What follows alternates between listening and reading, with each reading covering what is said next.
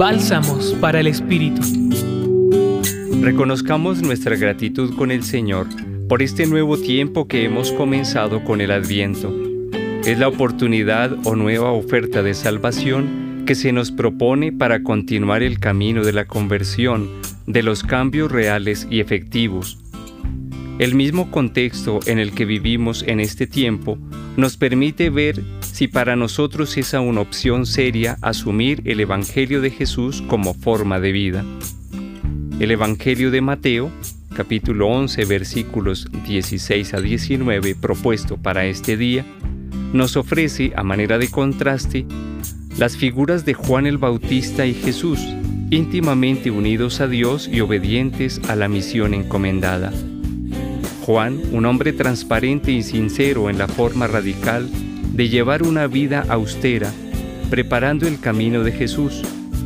Jesús, un hombre de la misericordia y la cercanía de Dios, con un estilo de vida semejante al de las personas que viven el día a día, compartiendo en la familia, con los amigos y en el trabajo. Es llamado a la conversión que hace Dios.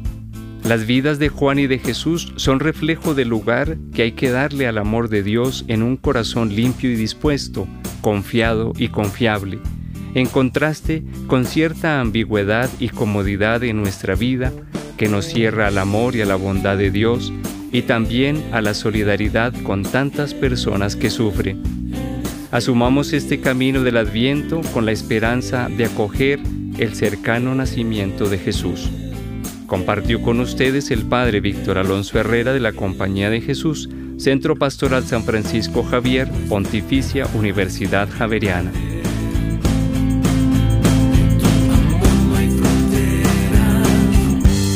Escucha los bálsamos cada día entrando a la página web del Centro Pastoral y a javerianaestereo.com.